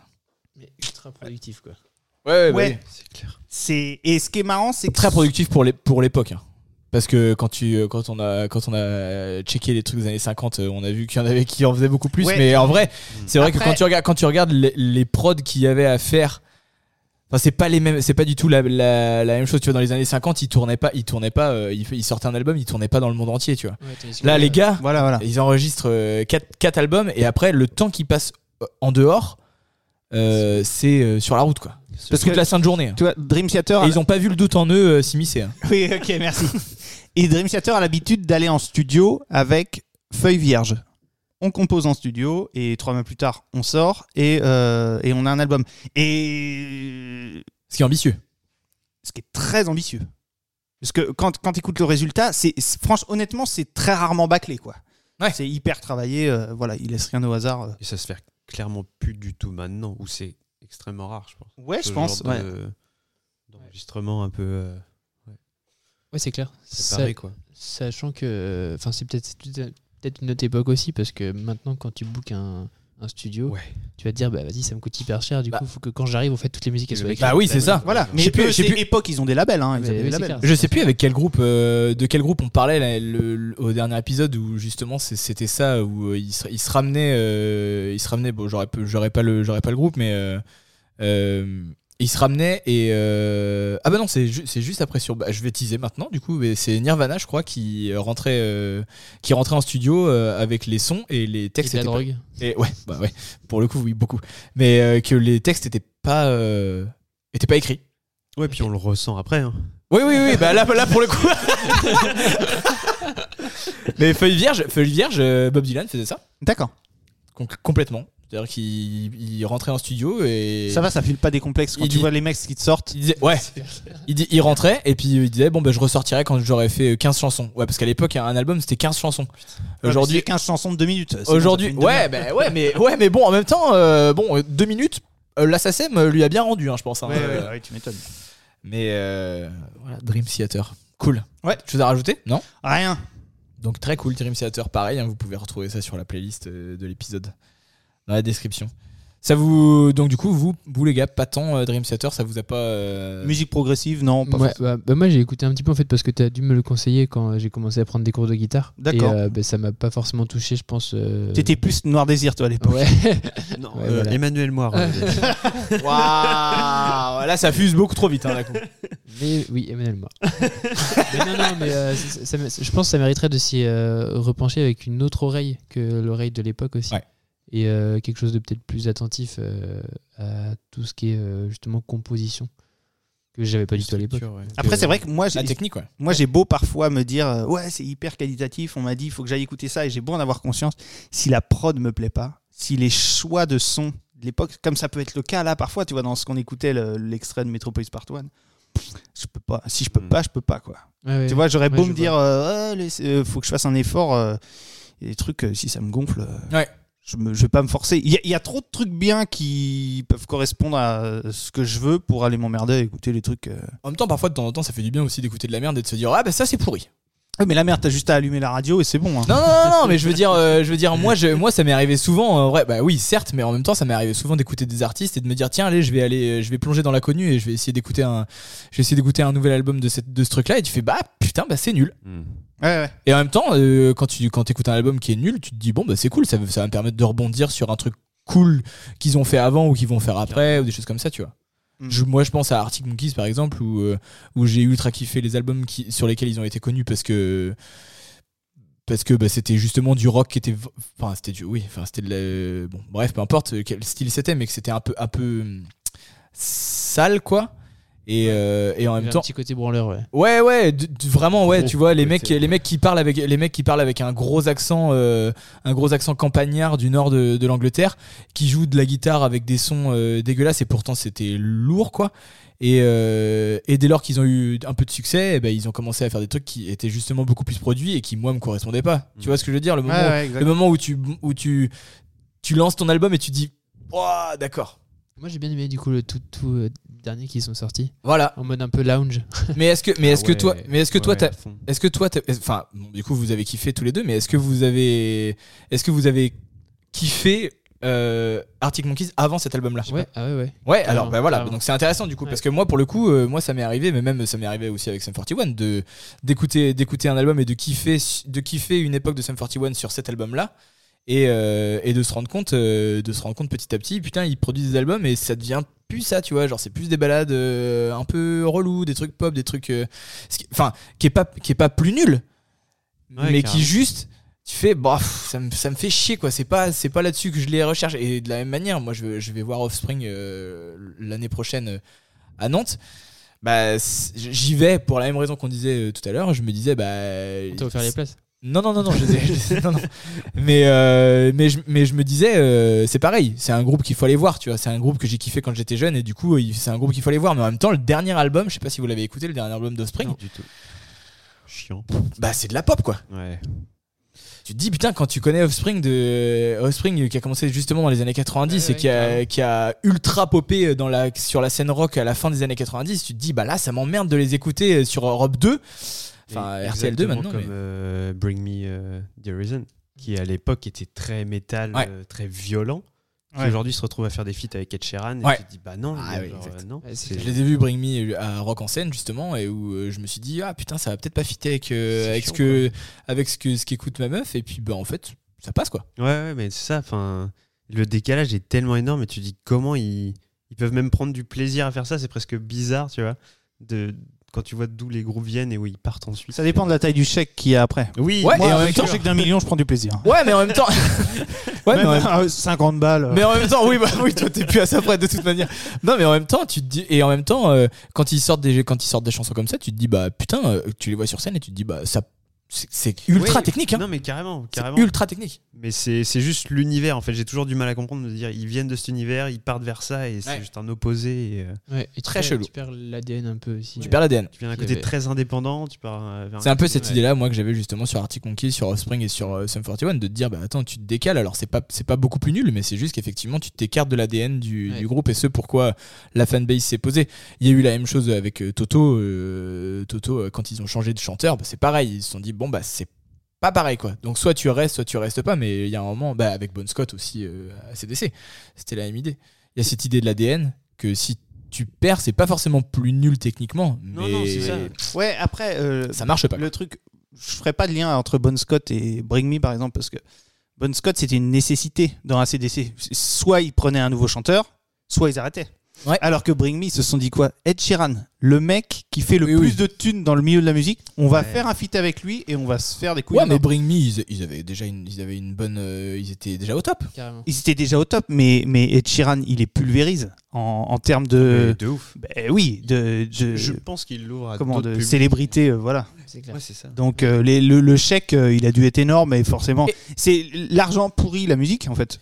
Et aussi, euh, c'est aussi actuellement la mode euh, des groupes de, des groupes de rock, euh, voire metal, qui, s- qui s'allient avec un chanteur de pop. Hein, euh, Oui, carrément. Enfin, ou, ou les, cro- les crosses. euh, Les, euh, les crosses euh, entre les styles, bah, à l'époque, dans les années 2010, je crois qu'il y avait Hayley Williams qui avait fait un feat avec euh, B.O.B. ou euh, Oui, machin. Exactement. où tu te disais mais attends cette meuf là elle vient du pop, punk et elle va, elle va, elle va se foutre sur euh, elle va se foutre sur du rap et même elle avait fait un truc avec Z Et c'est- et- je sais pas si vous vous souvenez elle avait fait une prod euh, électro Non. avec Z qui était aussi très bien mais où tu te disais waouh bah attends c'est pas du tout là-dessus qu'on euh, qu'on l'attend quoi Ouais, ouais. c'est un- c'est la mode en fait c'est Ouais, je vois. Et c'est marrant que tu parles de The Offspring parce que justement c'est assez 90. Et, euh, et moi ce que, ce que j'aimais bien c'était les premiers albums. bah oui Et, euh, et ce côté un peu, euh, tu vois, skate punk, ça s'est pas trop joué, mais euh, c'est cool, c'est un peu sale. Et au fur et à mesure qu'ils avançaient, euh, les albums étaient plus produits. Plus et, euh, tu voyais que les lives aussi, il y avait, euh, il y avait le groupe de base plus euh, un Ouais. ou deux guitaristes derrière qui jouaient les parts Ah oui. en, en même temps. Et tu dis, bah ça c'est dommage parce qu'en fait l'ADN du groupe tu la perds. Parce que Bah oui, toi, oui, tu oui, viens pour voir les. Tu vois, moi j'ai. C'est- marrant j'ai eu la, excuse-moi j'ai eu la même euh, la même euh, je me suis fait la même remarque à Sum 41 Ouais. où maintenant le chanteur ne joue plus de guitare Ok. carrément il joue plus alors je pense que c'est un problème aussi de Sauf un peu d'acoustique, je crois. un brin d'acoustique et il prend il prend euh, et encore il- moi il a C'est pris léger, ouais. ouais il a pris il a pris euh, pour l'intro de Pieces Juste. Ok. Il joue un ré mineur. Et ouais, ouais, globalement juste ça. Et après, bon, bah, une, fois que, une fois que ça se lance, il enlève sa guitare, il la donne à son tech, puis basta quoi. Mm. Mais guitare, il joue plus du tout. Alors qu'avant, bah, il jouait quoi, tu Ouais, vois. C'était lui guitariste rythmique, maintenant il joue plus du tout. Mais bon, effectivement, oui, tu te dis ça, c'est pas, pas forcément moins bien, c'est juste que bah, tu changes d'ADN c'est vrai. Que moi j'ai toujours eu du mal avec que ce soit Sum 41, Offspring ou truc comme ça, ou Blink. Le côté, tu vois, dénomination punk californien. Ouais. Parce qu'en fait, euh, tu, on peut pas s'empêcher de faire le rapprochement avec euh, le punk tout court. Penser à des groupes comme les Sex Pistols, les Ramones et tout, où tu as vraiment un côté plus contestataire, euh, qu'importe euh, si c'était euh, vrai ou pas. Et, et je trouvais dans le côté euh, Blink 182, par exemple, ou, euh, ou même ce 41, un côté hyper lisse. On est en Californie, il fait beau, on fait du Ouais. skate, il y a des filles avec des gros seins. Et puis C'était voilà, le vois, principe, hein. Mais voilà, Je mais pense je que pense c'est qu'il Ouais, C'était le principe. hein. Ouais, mais le, le- c'est, c'est le- tu vois, le- y a, pour moi, c'est pas du tout punk. Je trouvais ça euh, Ouais. très, euh, très lissé, très gentil, des petits riffs mignons. euh. C'était le punk qui rentrait justement dans la zone, dans la, dans la zone euh, populaire, dans le sens où ça, ça ça. englobait. euh, ça englo- englobait à la fois le skater et la skateuse, en fait, surtout à cette époque. Voilà, bah, Avril Lavigne, quoi, qui est venu après. Ouais, euh, ouais, ouais, bah, qui est venu carrément pendant, en fait, parce que c'était carrément la meuf de Derek Whibley, le, le chanteur de Sum Donc lui, il est 41. venu dedans. Lui, euh, oui, bah, je pense que oui, oui, carrément. Oh là là, c'est pas beau. Waouh Waouh Mais euh, oui, oui, Derek Whibley, au moment où ils ont commencé Sum 41 et au moment où Avril Lavigne a commencé à, à exploser, c'est, euh, c'est- ils étaient carrément ensemble. Mais ils se sont, je crois même qu'ils étaient carrément mariés ou un truc comme ça. Ok. Donc euh, oui, oui bah, c'est, c'est clairement c'est cette, cette image-là qu'on a, ouais. Blink 182, The Offspring, Sum 41 à cette époque-là, c'était, Voilà. ouais. c'était carrément touche-touche. Très cool, euh, Dream Theater, on a un peu divagué, mais en vrai c'est intéressant. Ouais, on est resté dans les années 90 globalement. Ouais, ouais, à peu près. ouais, on est là pour ça. On est carrément resté dans les années 90. Bah, moi, je vais continuer dans le, dans le, dans le rock, en vrai, parce que. Avec Céline Dion? Ouais, avec mieux que ça. Avec euh, Nirvana. Ouais, ok. C'est- quoi? Allez, bah, on, Alors- on le fait, puis on en parle plus. Allez. Nirvana, ça sera fait. Donc, J'ai l'impression, de- sachez-le, euh, chers auditeurs RIS, que tout le monde va chier sur tout- tous les groupes que j'ai. euh, oui, oui, que oui. j'ai cherché. On est là pour ça, on est là pour ça. Mais Moi, je vais pas chier sur Nirvana. Personne, personne ne me respecte, même pas mon Mac. Donc, euh, imaginez. Euh, donc, Nirvana. Bon, Nirvana, si jamais je vous dis Nirvana, les garçons. Baptiste Cobain. Ouais. Vous avez écouté un peu? Non. Pas tant si, si, bien sûr. connais pas. Si, si, Bien ouais, sûr. à fond. En vrai, ouais. Ouais. Carrément. Benja. pareil. Ouais, t'en as rien à foutre. En fait, non, toi, moi, j'ai t'es, toi, pas t'es écouté vanné. tant que donc ça. Je te parle de Nirvana, ça, ça t'emmerde. Non, mais c'est c'est pareil, j'ai pas écouté tant que ça, mais j'ai- j'en ai une overdose de par ma, ma profession, tu vois, de, comme As You Are et de Smell Like Teen Spirit. Ouais, c'est ça. bien sûr, c'est évident.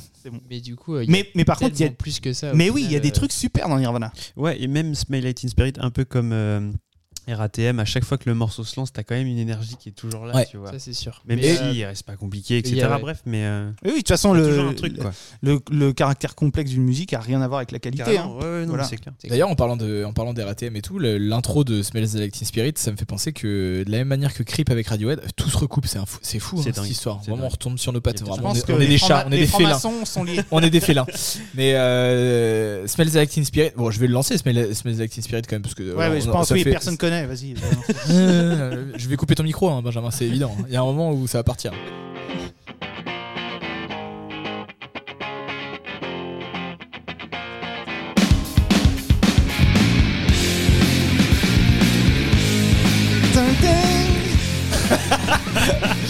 Mais Smells Like Teen Spirit, c'est pareil, c'est pareil que Creep euh, avec Radiohead, c'est que ils étaient tellement vannés qu'à la fin ils la jouaient plus du tout.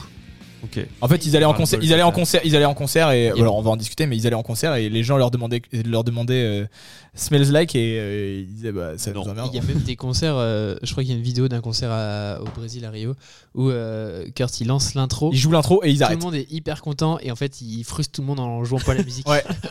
Ils jouent juste l'intro, ils coupent et ils passent à la chanson suivante. Et à la place, ils jouent deux fois comme As You Are. Mais euh, alors, bah donc je vais, moi je vais discuter un petit peu de Nirvana. J'ai fait mes petites recherches. Nirvana, déjà le groupe euh, originel, c'est euh, donc Kurt Cobain au chant et à la guitare, Chris Novoselic À la basse. à la basse et euh, Chad Channing à la batterie. Ah, Pas du- ok. Pas du tout. Si, si. C'est Richard Kolinka. non, je pense pas. Euh, le nom de Nirvana, donc, il tombe en 1988, au moment où les trois donc, ils se, ils se retrouvent ensemble. Euh, après quelques sessions d'enregistrement qui sont infructueuses, ils commencent à faire parler d'eux en 1989 avec l'album Bleach, euh, qui leur permet d'avoir une bonne presse déjà, et qui leur permet surtout de faire six semaines de tournée euh, en Europe à cette époque-là, pour un groupe qui est assez jeune. Euh, le groupe, il est à ce moment-là assez instable à cause de la maison de disques qui leur pompe, bah, en fait, tout leur fric. Et lors de leur concert, donc leur premier concert à Rome, c'est tellement de la merde que Kurt Cobain il dit je me casse et il essaye de se jeter dans le ravin à la sortie de la, à la sortie de Rome. Ok. Il sort de Rome et il tente de se jeter dans un ravin. Ah, le- ouais. Cool, hein, Euh, pour l'instant. Ravin de Rome, ouais.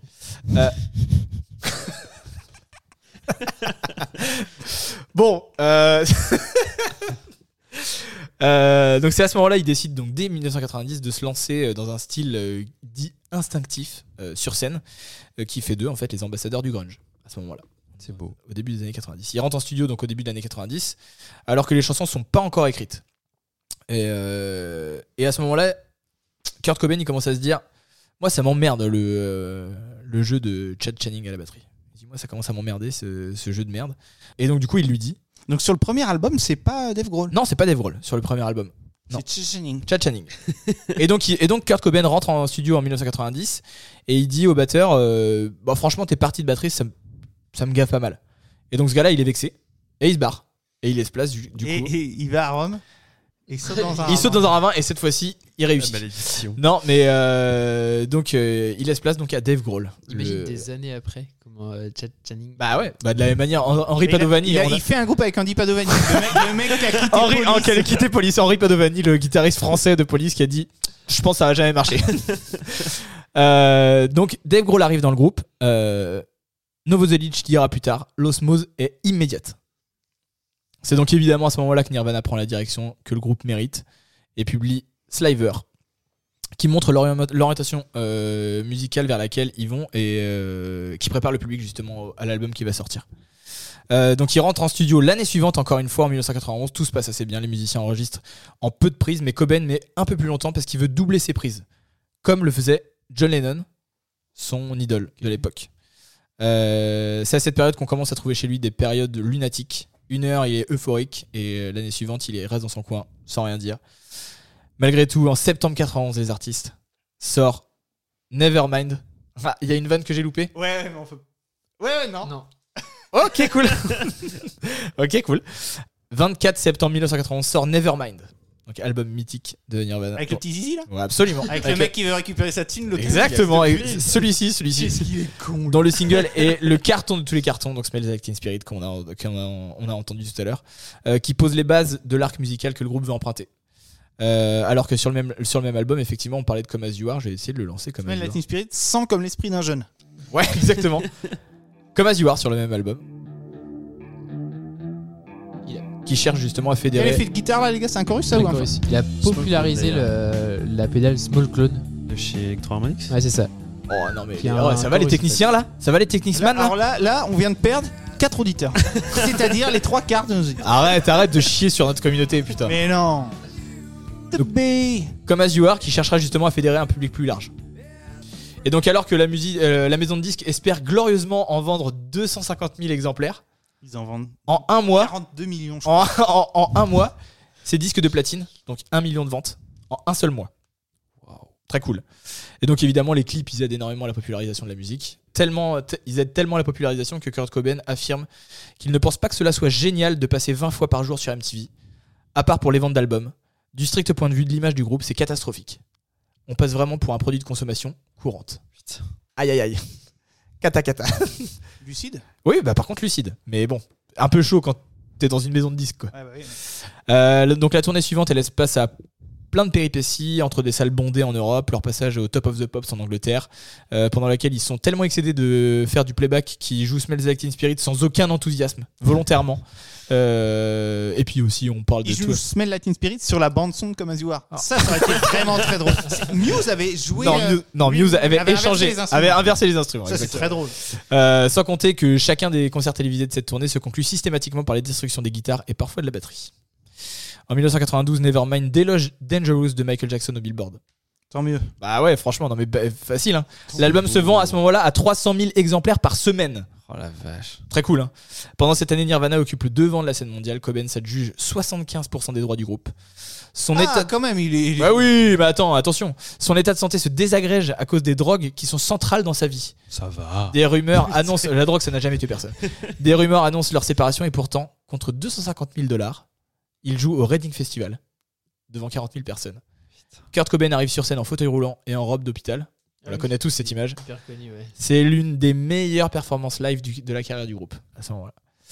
Euh, en 1993, donc, ça annonce la fin du parcours. Euh, chacun des membres du groupe est dans son coin à faire ses histoires. Kurt Cobain veut créer un album moins lisse que Nevermind, mais plus mature que Bleach. Donc, moins lisse que le dernier et, et plus mature que le premier.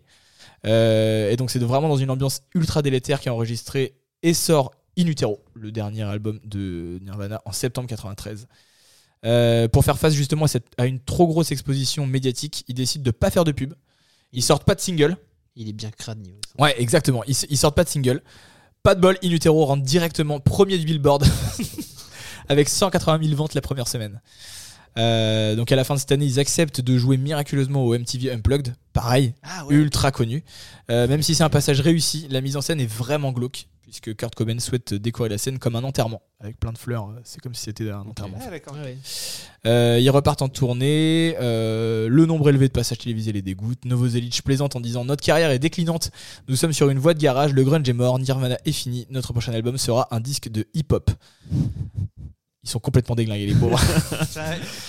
Euh, lors des deux dernières dates en Allemagne, Kurt Cobain est atteint d'une bronchite. Euh, les dates sont annulées. Il va se reposer à Rome et le 4 mars, il tente de se suicider avec du, c'était- cha- avec du champagne et une cinquantaine d'anxiolytiques.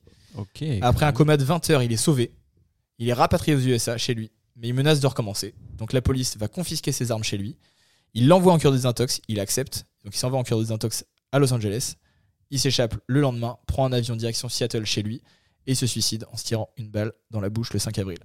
Son corps, Ouais, est re- tu dis ça, c'est Courtney Love qui le suicide. hein. voilà, exact. Son corps est retrouvé trois jours plus tard donc par un électricien qui est venu euh, installer une alarme. La suite, on la connaît, à la suite de que batailles c'était- juridiques. Hein C'était le même électricien que pour Claude François, je crois. Ah, C'est un mec de chez Soulard, à Pouzo. ça dénonce. Ah putain. Ça me, ça me tue déjà la gueule. Voilà, la suite on la connaît, à la suite de plein de batailles juridiques du, du- plein de batailles juridiques du groupe avec la maison de disques, euh, qui voulait faire justement du bif sur la mort du chanteur. Le groupe décide de continuer à jouer ensemble cette fois-ci en prenant un brin, euh, en changeant les rôles. Euh, Dave Grohl prend la guitare et le micro, et c'est le début des Foo Fighters. Nirvana, c'est deux albums, 21 disques de platine C'est- dans les années C'est 90. Hallucinant. Vraiment cool. Mhm. Et pour le coup, euh, une vraie, une vraie image, euh, c'est pas ce qu'il voulait, mais pour le coup, vraiment une vraie image euh, enfin, populaire, quoi, sociale en fait. Oui, Mm. populaire, mais euh, authentique quand même. Ça fait pas le groupe qui s'est vendu pour. euh, Ouais. Je pense que c'est pour ça que ça parlait à beaucoup de gens aussi. Ouais, ouais. Et je pense que c'est. Ça aussi- parle à beaucoup de jeunes, surtout. Ouais, ouais, c'est ça. Et. euh, et, et, euh, Pascal Pro, par exemple, n'écoute pas. mais je pense. Ouais, Très peu. non, pas tant, non, je pense. T'as roté là, David? Non, non. Je vais couper. mais, euh, mais en même temps, oui, euh, Kurt, Kurt Cobain, euh, comment dire, indissociable des années 90 aussi. Puisque même maintenant, euh, sûr, même maintenant euh, on en parle encore beaucoup. Et, euh, et, tout le- et je- j'ai l'impression que tout le monde parle du grunge sans vraiment savoir ce que c'est. C'est-à-dire que même le terme, le terme on le vrai. retrouve maintenant en se disant euh, Ah oui, bah oui, c'est du grunge. Ouais.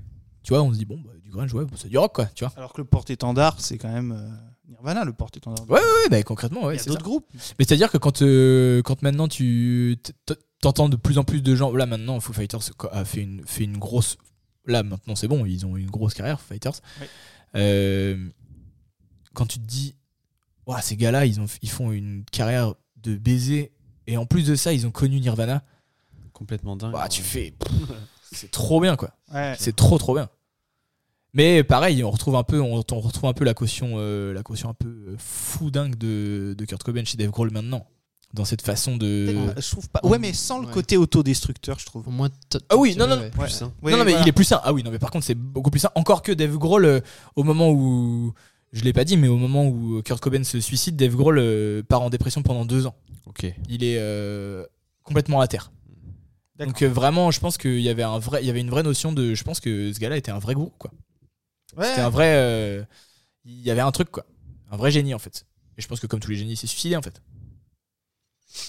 Ah ouais Complot ou- Je pense que. Et, Je ça- pense... et Sardou alors C'est pas suicidé que Je je sais pas sache. suicidé, non, a priori, non. Mais. Y a rien, alors, euh Rien d'un génie, rien d'un génie. Ça va peut-être venir, on l'espère. Oui, oui, voilà, on croise les doigts.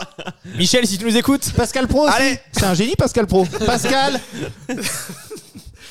Mais euh, voilà, Nirvana, oui, incontournable. Et puis, euh, même si on a. L'avantage, c'est que même si on n'a pas vraiment écouté, on, on connaît, quoi, Nirvana. Ouais, mais ça vaut vraiment le coup d'é- d'écouter pour le coup. euh, Et peu d'albums. Donc, au pire, cool quoi. Ouais, en deux heures, c'est bâclé, on en parle Non, mais si jamais, si jamais t'as pas envie de passer trop de temps et que ça te fait chier, bah, enfin, t'as peu de chances de passer, de passer à côté quoi. Ouais, voilà. Il y a forcément quelque chose qui va te, qui va te faire kiffer quoi. Et sachant que la musique, tu peux, enfin, la musique de Nirvana, tu peux quand même vite fait faire le tour, je pense. Ouais. Par contre, les textes, ça, tu peux y passer plus de temps parce que c'est carrément cool. Il Ouais. y, a, il y a un message euh, globalement. Donc, euh, Courtney Love, euh, je crois que quand Kurt Cobain s'est suicidé, elle a carrément euh, euh, récité les textes de Kurt Cobain sur scène. D'accord. Ah. Tellement elle était dans un état second. euh, elle s'est foutue sur scène, chanter les. C'était très bizarre. Elle, elle récitait les textes de Kurt Cobain qui étaient déjà, bah, donc en fait, qui étaient un peu dramatiques, quoi. Euh, et, et en insultant euh, Kurt Cobain. euh, elle était vraiment un peu. Performance euh, étrange. Ouais, elle a toujours été un peu. euh, Folle alliée, la pauvre. Ouais, ouais, Ouais. c'est clair. Mais c'est dingue parce que tu, tu sens, euh, enfin moi des, des- des documentaires que j'ai regardés sur eux, tu sens dans leur musique qu'ils viennent euh, justement de d'un endroit des USA où il n'y avait pas de taf, où c'était vraiment la merde et en fait Ouais. le seul- leur seul moyen de s'en sortir c'était de faire Aberdeen, hein, donc. et ouais, c'est ça. Ah, c'est pas, Seattle? Mais À côté, C'est dans l'état de ouais, Washington, pareil. C'est ça, une petite bourgade. euh, Et euh, d'ailleurs, le la devise d'Aberdeen euh, dans l'état de Washington maintenant, c'est comme comme Azure. Azure, ouais. C'est Génial. Ouais, C'est ouais, ouais. Ah, c'est mortel. C'est la devise de McDonald's aussi. Oui, exactement. aussi. Donc c'est Pas pas pour des raisons évidemment complètement différentes. Ils auraient pu prendre comme devise Rape Me. Pardon. Oh là là, je vais faire zéro montage, je vais adorer, je pense. ok, bah très cool du coup pour ces années 90. Ouais, carrément. Alors on va, on va faire évidemment un deuxième, un deuxième épisode euh, qui sortira dans 15 jours.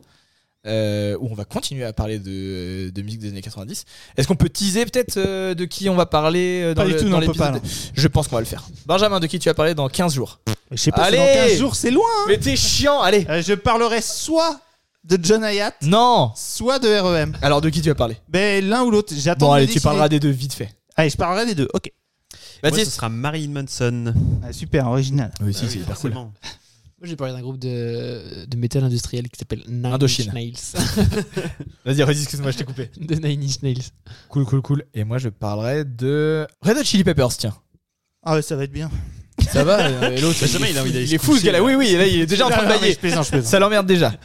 Bon, bah très bien. Alors, bon, on va partir sur un petit, euh, sur un petit quiz des familles ou bien quoi Et que, que gagne euh, le gagnant? Un véhicule. Oh, j'adore. Allez, c'est parti. Ok. Le premier qui trouve. À gagner un truc de ouf. C'était quoi? C'était l'imitation d'un euh, un mouton qui rumine, je pense. Non? Oui, voilà. Excuse-moi. Euh, ok, c'est parti. Donc j'en ai deux, donc je vais vous en faire un. Les artistes, vous êtes PP, vous êtes P le grand P. C'est parti. Je suis un chanteur né le 17 octobre 1972 Allez, d'accord. dans le Missouri. Euh, J'ai donc aujourd'hui 49 ans. J'ai des origines écossaises, anglaises, allemandes, suisses, polonaises et luxembourgeoises. Je suis assez connu pour mon histoire familiale pas top, donc je vais pas m'attarder, je vais pas m'attarder dessus. La vie commence euh, pas top effectivement. Alors évidemment, je vous coupe, mais si jamais vous avez la réponse, vous vous dites j'ai la réponse. On a le droit qu'il y a une réponse? On a le droit à 14 réponses. Vraiment, on n'est pas dans, il y a pas de, on n'est pas dans le- l'excellence. Ouais, je je vais pas le cacher. Si j'ai la réponse, je la balance direct. Bah, je sais, c'est pour ça que je, je vais forcément te biper. La vie commence pas top pour moi, donc euh, car si ma vie familiale c'est de la merde, l'école c'est pas top non plus. Je suis un vrai souffre-douleur, mais pas le souffre-douleur de l'école privée vendéenne, non. Là, en janvier 81, je me fais tabasser presque à mort et on m'urine sur le visage dans les toilettes de l'école. On me retrouve quelques heures plus tard dans le coma, ma tête ayant frappé le rebord des toilettes. Ce harcèlement me suit pendant 8 ans, après quoi on me diagnostique des troubles bipolaires et des TOC. J'ai écrit une chanson sur, sur cet épisode dans un de mes premiers albums, justement. En 1986, j'asse- j'achète euh, Licensed to quelque chose que je n'arrive pas. Je sais pas si mon, si mon T9 a. Ah si, Li- Licensed to 3 des Beastie Boys Ça vous dit un truc? Ouais, ok. Et c'est à ce moment-là que je me rends compte que j'adore le hip-hop. C'est à cette époque que j'écris euh, mes chansons dans un but bien précis. Eminem? Ouais. Bon bah donc vraiment, vraiment donc le, le but Ah de oui, dire j'ai la réponse, le but de dire j'ai la réponse. J'ai peut-être la réponse. Ah oui, c'est vrai qu'il a eu une enfance atroce. Ouais. Donc c'est bon, ok. Donc, c'est, Wow. donc mon but à ce moment-là, c'est de faire rimer un maximum de syllabes euh, Avec beat. par vers T'aurais dû dire de Slim Shady, d'accord On dit Bah oui, c'est ça, voilà. Décortiquer les feuilles de parole pour trouver un maximum de rimes riches. Je fonde en 1994 mon premier groupe, euh, nommé D12. Euh, et l'année suivante, je sors mon premier single qui s'appelle Fucking Backstabber. Je commence à trouver ma place de rappeur sur la scène de Détroit. Les années 90 sont ponctuées de passages en studio et devant les tribunaux, franchement, pour pas grand chose. Un petit drive-by by- un petit drive-by avec, euh, avec un petit shooting dans lequel je n'avais même pas de fusil, c'était un fusil de paintball que j'avais. En 97, après une démo enregistrée pas top qui me plonge dans la drogue et l'alcool, une tentative de suicide ratée, je développe le personnage de Slim Shady, un alter ego violent et sadique qui me permet d'exprimer ma colère dans les paroles. Alors que je suis expulsé de ma maison, je participe au Rap Olympics 1997 où je bluffe absolument tout le monde et je mets même sur le cul une masterpiece de la scène rap de l'époque, Dr. Dre Hmm. qui me signe évidemment direct. Je sors donc en 1999 The Slim Shady LP, l'un des albums les plus populaires de l'année 1999. Vous l'avez compris, plus je rappe, plus je suis populaire. Je vends mon troisième album en 2000 à 32 millions d'exemplaires et je bats Snoop Dogg pour un démarrage d'album Oh aux, aux USA. énorme. SNWP. Euh, alors que je marche littéralement sur la scène musicale, je me lance dans le cinéma, dans euh, le drame 8 Mile, pour lequel je compose la BO. Je crève l'écran, évidemment. Je suis ultra engagé dans mes propos. Ce qui me vaut d'être surveillé par la CIA en 2003. Euh, je sombre dans la dépression, ce qui me fait quitter la scène publique pendant deux ans. Je reviens sur scène péniblement en 2008, mais c'est vraiment dur sur scène. Trop de médocs et de problèmes cardiaques à répétition. Je remonte petit à petit la pente, avec de plus en plus de succès jusqu'au Graal cette année, en février, en février 2022, où je suis reçu sur la scène à la mi-temps du Super Bowl, avec mes potes Dr. Dre, Snoop Dogg, Mary J. Blige, Kendrick Lamar et 50 Cent. Et malgré l'interdiction de la NFL, je pose un genou à terre et je lève le poing en l'air en solidarité au mouvement Black Lives Matter. Je suis un king du rap américain. Je suis Marshall Bruce Mathers III, a.k.a. Eminem. Bien joué. Denis Gaborich. Bravo Bravo T'as gagné un M&M's, vas-y Denis. Il a gagné un véhicule. C'est beau. Donc voilà les artistes pour le euh, pour le pour le petit quiz. Est-ce que vous avez des petites recos euh, petites recos culturelles? Allez, recos culturelles. Qui commence? Ah Benjamin Benjamin, allez vas-y Benjamin. Reco culturel. Est-ce que tu as lu euh, quelque chose? Est-ce que tu as vu? Tu, tu nous pa- tu nous parles de séries là, tu nous as parlé d'une série par exemple. Euh, ouais, non mais j'ai commencé. Attends, j'ai commencé il y a deux jours. Je suis pas allé au bout. Ça s'appelle euh, Night Sky. Les gens n'écoutent Voilà. plus déjà, Vers les, vers, les, c'était- vers les étoiles en français. C'est sur un peu plus près des étoiles, c'est ça la chanson. Voilà. Oh ouais, il y a l'argent. Wow. Euh, ouais, non, mais c'est vachement bien. Sur un couple de petits vieux qui, dans sous son cabanon jardin, a euh, une porte qui les emmène sur une autre planète. Mais alors, il n'y a pas d'extraterrestres et tout. C'est juste, ils ont une vue dans une espèce de pièce avec euh, un panorama sur une autre planète. Je sais pas où ça va m'emmener, mais c'est hyper bien joué. C'est contemplatif. euh, c'est très très cool. Cool. Ça me rappelle les meilleures heures de Joséphine Ange Gardien ou, Une femme d'honneur. Ça c'est quand même ultra kiffant déjà. Sur Amazon Prime par contre. Amazon Prime. D'accord. Excuse-moi, Soutien à peux- Jeff Bezos. On boycotte. tu peux, tu peux- Eh oui, non mais ça, c'est pas moi qui ai choisi, c'est ma compagne. est-ce que tu peux redonner euh, le titre s'il te plaît? Night Sky, en français, vers les étoiles. Mais de toute façon, vous le regarderez en, ver- en VO sous-titré. Vous êtes des gens intelligents. Oh le salopias. Pas mal. Qui a d'autres des petites recos les artistes là? Euh, Allez, Baptiste. Si Freddy, Rocco Siffredi. d- Dernière série qui m'a frappé, c'était The Handmaid's euh, Tale. Ouais, bah, ça a Je pense 10 qu'il y ans, super. Beaucoup qui en ont entendu parler. C'est vraiment insolent toi. Tu l'as vu, Benjamin Euh, oui, j'ai vu la saison Ouais. 1, très bien, c'est Ah. très cool. Ouais. Non, vraiment grosse frappe. Et, De euh, Margaret Atwood. Ouais, la prochaine saison sort en octobre et. euh, Oui, effectivement. N'hésite pas à parler dans ton micro, euh, Je disais, c'est un, un Oui, bouquin la la- servante écarlate. C'est ça. J'ai un problème avec les bouquins, du coup, je préfère la série. voilà, et un disque, euh, dernier disque du groupe Black Midi. Pour ceux qui connaissent pas le groupe, qui est une espèce de free jazz euh, expérimental, un peu très étrange, un peu dur au premier abord, mais Ça donne euh, envie. C'est du jazz de Xavier Niel en On fait. t'a fait écouter Benjamin en plus, je me souviens très bien. Mais euh, Non, tu m'as Mais comme, mais, comme- mais comme d'habitude, il en a rien à foutre. Voilà, Donc, euh, Non, je l'ai entendu, lui, je l'ai pas écouté. à fond depuis. il y a longtemps, et- Ah oui, je viens de comprendre pourquoi t'as dit que c'était le groupe de Xavier. Bah oui, tu m'as tu m'as regardé, tu m'as regardé avec tellement de dédain, genre vraiment. Poum, ouais, Ferme ta gueule au pire. C'est le groupe de Xavier Niel. T'es vraiment très drôle. ok, très cool. Euh, Redis, excuse-moi. Black euh, Midi. Le nom est bien. Hein. Super. Bah oui, bien sûr. Je plaisante. Denisovic. Moi, J'ai une reco culturelle, c'est euh, la salle culturelle euh, Émile Robert. Il est fort, la salle Royal Samuel Robert à Pouzoche. Non, en vrai, il y a un podcast que j'écoute beaucoup Ah, qui s'appelle. euh, Sancho Panza Tu y es là Oh, il est C'est un rêve qui se réalise. Putain, il est fort. qui s'appelle Les Baladeurs. Et euh, c'est euh, en gros, euh, à chaque fois, il y a un ou une invité qui vient pour euh, témoigner d'un truc euh, assez cool qui lui arrive dans sa vie. Genre, euh, je sais pas, il a traversé les Pyrénées, il a traversé euh, la Manche à la nage ou un truc comme ça. Et euh, Philippe Crozon a traversé la Ah oui, je l'avais, je l'avais, mais, je l'avais, mais par, respect, par respect pour Denis, je l'ai pas faite. Et il l'a il l'a traversé en flottant. Il était accroché à une bouée et il, il a regardé les marées, il a fait bon, c'est bon. c'est marrant de traverser la Manche pour un mec qui traverse jamais ses manches. Ouais, ça, ouais. Appuie sur un petit bouton. Je sais pas lequel. Oh Bouffe-moi le cul, Denis Donc ouais, c'est un podcast hyper intéressant. Ça a l'air. Cool, cool, cool. Euh... Non, mais toi, David, t'es pas obligé. hein. Yes Eh ben c'est terminé alors Euh, Non, moi j'ai une reco aussi. Ouah, franchement pas grand chose, mais là en ce moment je me suis remis, je me suis remis dans le film euh, Les Blues Brothers là. Euh, T'es relou. euh, désolé mec d'aimer les masterpieces en fait. Je me suis remis dans le. Quel la- masterpiece là, laquelle tu parles? Pardon? Tu parles des Bruce Brothers? Ouais. Ah bon? Bon, c'est hyper cool les Blues Non, Brothers. mais C'est c'est quoi, je l'ai jamais vu? Bah alors du coup je préfère que tu. Moi, je savais que t'allais me parler du programme de Pécresse ou un truc comme ça. Ouais, voilà, que j'ai re- que j'ai eu dédicacé, mais que vous m'avez ramené les garçons en fait. hein. vous, vous avez réussi à vous faire dédicacer euh, à l'université d'été à la Baule. Donc euh, non mais euh, ouais, l'album, le dernier album de, enfin, le dernier album, l'album de la BO de des Blues Brothers que je me suis, euh, que je me suis, qui m'a fait rekiffer le film.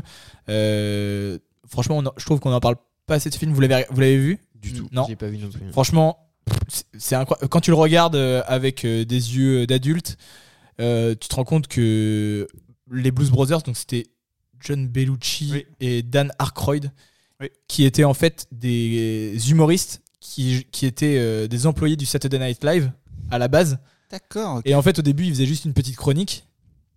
Et euh, les personnages qu'ils ont créés sont devenus, bah, en fait, euh, ce, ce style sais, deux gars euh, un peu euh, habillés en mafieux, tu vois, avec les chapeaux et les lunettes de soleil. euh, et qui jouent du blues, en fait, ils savaient, ils chanter du blues.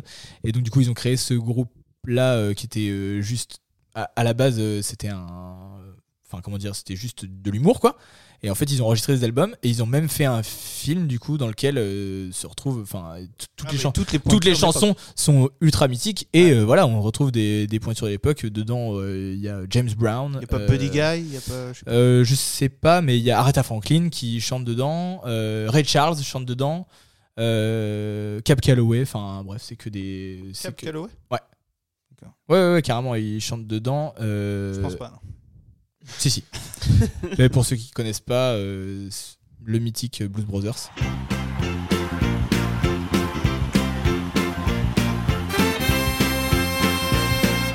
Voilà, simplement. Donc juste, juste pour ça, euh, déjà, ça, ça vaut le coup. Donc ça, je me suis replongé là-dedans, donc qui est un album, mais surtout, évidemment, un film sorti en 1989. euh, mais Ah oui, donc qui est complètement un- hors sujet. indémodable. Indémodable à mes yeux. Voilà pour euh, ce- cette première partie des années euh, d'épisode des années 90. Merci beaucoup les garçons d'avoir travaillé pour Avec cet plaisir. épisode. Et puis on se Merci, retrouve David. donc dans deux semaines pour la deuxième partie de ces années 90. Est-ce que vous êtes pressés les garçons? Ah oui. David, ça va être chiant Ah oui. Bah, calmez-vous les garçons. bon, bah, merci, merci beaucoup. Merci à tous d'avoir écouté jusqu'au bout. Bon, Bisous, vous, êtes, bisous. vous êtes deux, je pense. Mais merci à vous deux d'être restés jusqu'au bout. Et à bientôt. Bisous. Salut les Ciao, garçons. ciao. Allez, ciao